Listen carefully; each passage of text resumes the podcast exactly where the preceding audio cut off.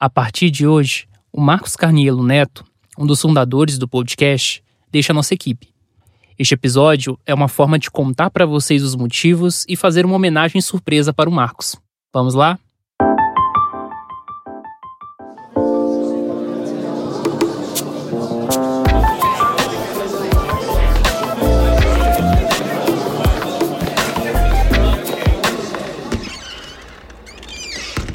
Introvertendo, um podcast onde autistas conversam. Quem conhece o Introvertendo há mais tempo sabe que este podcast surgiu em 2018, mas a nossa convivência enquanto autistas é ainda mais antiga. Um dia, o Luca, o Marcos, o Michael e o Otávio decidiram abraçar uma ideia que eu tinha, ser o primeiro podcast do Brasil feito por autistas. E conseguimos isso. Muitas coisas ocorreram de lá para cá.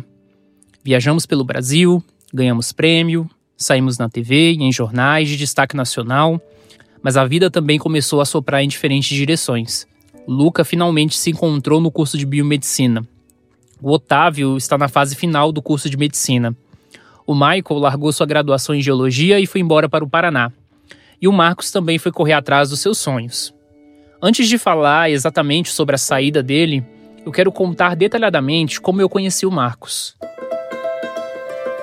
Quando eu obtive meu laudo de autismo em 2015, eu não conhecia outros autistas no meu dia a dia.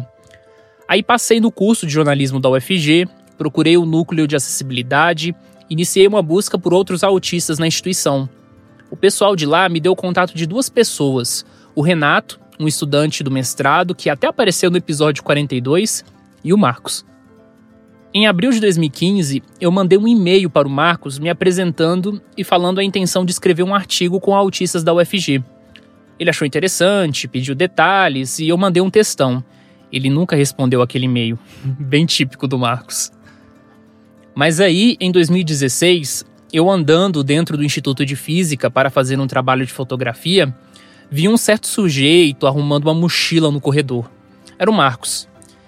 Puxei conversa com ele, Falei de um grupo de autistas que tinha na universidade e ele sentiu interesse em participar. Foi aí que logo depois o Marcos conheceu os outros e fundaria o podcast com a gente. Um lado muito particular do Marcos é o fato de ele ser muito crítico. Na verdade, certamente ele prefere o termo realista. Isso sempre deu um toque a mais nas nossas interações. Nós costumávamos ir à terapia juntos, primeiro de ônibus no sol quente, e quando eu tinha mais segurança para dirigir, ele ia de carona comigo. O Marcos me ajudou a deslanchar em muitas coisas, inclusive no desenvolvimento de habilidades sociais e relacionamentos. É óbvio que meus colegas fundadores do podcast não ficariam de fora. Então o Otávio fez uma observação bem interessante sobre esse lado do Marcos. Eu lembro quando nós começamos a gravar, sabe? E, cara, a gente usava ainda celulares para fazer as gravações e tal. Era tudo muito muito amador. A gente nem tinha espaço. A gente continua sem espaço, mas naquela época a gente tinha ainda menos espaço. Cara, o Marcos era um dos caras que mais tinha paixão na voz gravando os, os episódios, sabe? Eu não sei se ele vai achar graça que eu vou falar agora, mas ele falava com um ódio na voz, com um ódio assim vindo do coração dele. Assim, cara, a, a voz dele durante a gravação do podcast era muito vivo, era muito engraçado. E é uma pena que a gente não vai ter mais episódios assim.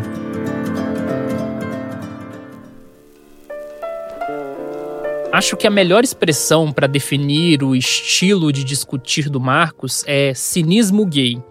Ele só não é um iconoclasta porque, para isso, ele teria que perder a compostura.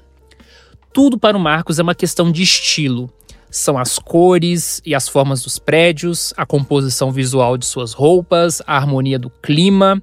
Para o Marcos, tudo tem uma forma de ser e estar. É algo muito correto e ao mesmo tempo disfuncional. Resumindo, muito autista. E o Luca concorda comigo. Eu consigo me lembrar muito bem de diversos momentos que compartilhei com ele dele sendo bastante ácido, que essa é uma característica que eu gosto muito. De eu e ele criticando o Thiago em diversos momentos, falando que ele fala apenas de uma banda o tempo todo. ele é incapaz de falar de outras bandas sem mencionar ela. E críticas desse tipo, que nunca são por desgosto nem nada, são mais uma demonstração de carinho e de afeto. E é essa a principal característica do Marcos para mim. Por mais que para muitas pessoas ele possa ser visto como uma pessoa irrestrita e ácida, eu sempre vejo os comentários dele como simplesmente demonstrações de afeto. Porque nunca ele tem o objetivo de machucar. Ele sempre tem o objetivo de falar o que ele pensa e muitas das vezes algo que ele pensa é só o que ele quer o melhor para você. Então, novamente, algo que eu espero muito ter conseguido transmitir minimamente as qualidades que eu via nele e os, a alegria que ele me trazia enquanto nos encontrávamos. Eu sei que vai ser sempre intangível para vocês ouvintes essa sensação que tinha quando eu encontrava com ele ou quando estávamos todos juntos, mas eu de verdade espero muito conseguir descrever minimamente o que era palpável ali porque era uma sensação incrível que eu acredito que ele sempre traz para todo mundo em volta. Todo mundo no podcast tem o seu estilo de humor. É claro, alguns são mais comedidos e outros mais disruptivos, como o Michael, nosso eterno gaivota. E o Michael também deixou uma mensagem falando do estilo de interação do Marcos. A primeira coisa que me vem à mente quando eu lembro do Marcos é a forma descontraída de como ele conversava. Tanto dentro quanto fora do podcast, conversar com ele era sempre algo extremamente tranquilo e divertido de se fazer. Tanto é que alguns dos meus episódios preferidos que eu gravei foram os que eu gravei com ele. Mesmo aqueles que não deram muito certo, tiveram muito sucesso. Então, para mim, realmente vai fazer falta ter essa oportunidade de gravar com ele. Bom, dados os créditos, vou contar logo o que ocorreu. Desde agosto de 2019, o Marcos foi embora para São Paulo. Ele abandonou o curso de física médica que ele fazia desde 2013 para finalmente cursar o que ele realmente gostava, que era arquitetura e urbanismo. Já neste processo de mudança, estava bem difícil conseguirmos gravar. Nem sempre o Marcos tinha internet. Em novembro de 2019, ele veio para Goiânia para fazer o Enem, o Marcos passou uns três dias aqui em casa e deixou sete episódios pré-gravados, para lançar aos poucos. E enfim, ele passou na USP. Depois disso veio a pandemia. O Marcos teve que ir para um local coletivo da universidade, sem internet, com muita gente. Estava impossível gravar com ele. Durante todos esses meses, fizemos lançamentos leves. Janeiro Branco, Lidando com o Perigo, Autistas na Cidade Grande, e autistas ex-evangélicos foram os episódios liberados aos poucos. E eu aproveitei falas do Marcos num episódio descartado, gravado em 2018, que não tinha ficado muito legal, e transformei no Autistas em Apps de Relacionamento. No meio deste processo, todos nós já tínhamos a consciência de que não seria possível gravar coisas novas com Marcos. Nem pelos próximos dias, nem pelos próximos meses e talvez até nem no próximo ano. Foi aí então que conversamos e chegamos à conclusão de que era necessária uma despedida.